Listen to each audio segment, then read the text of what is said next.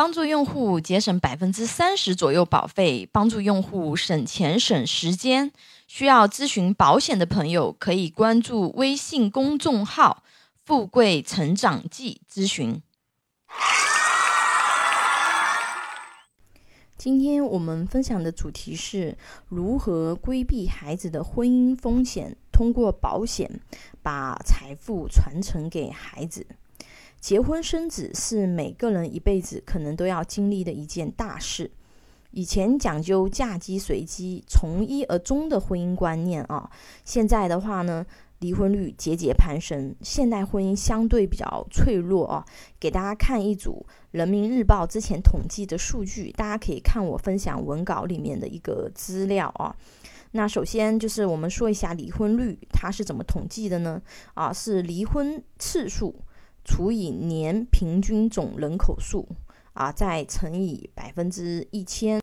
目前我们从一九八七年开始啊，一直到二零一七年，离婚率的话呢，是由千分之零点五五上涨至千分之三点二啊。三十一年里面，除了九八年、九九年，还有二零零二年，相比前一年的离婚率下降啊，有一点下降啊。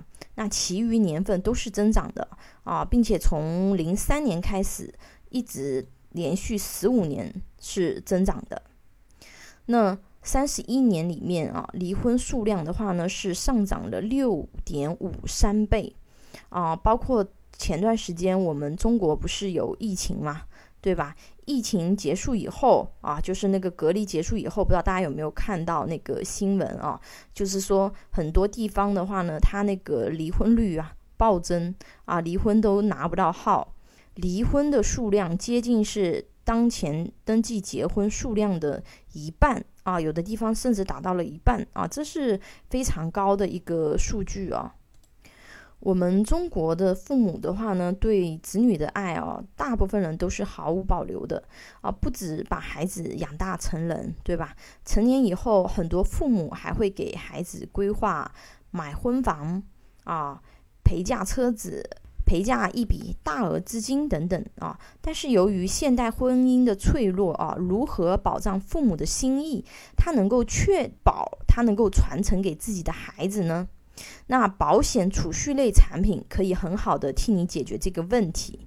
我们举个例子啊，有的父母给孩子赠送了一笔大额资金啊，赠送的资金结婚以后，他很容易混成怎么样？夫妻共同财产，这时候夫妻俩离婚了，这笔钱可能会被分割。如果说你送给孩子的是一份保单资产，那么就不存在这样的风险。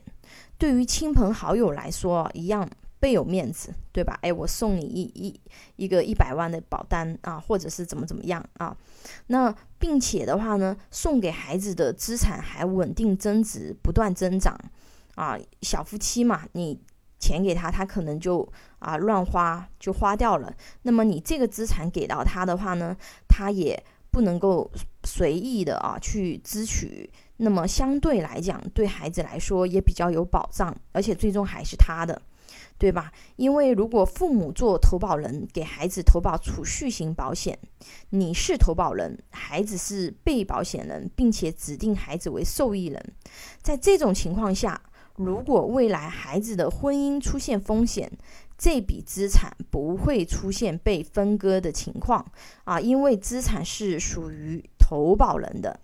也就是说，这笔资产你可以选择给予孩子，但是如果在自己老年的时候需要用到这笔钱，你作为投保人是有权利去支取这笔资产的。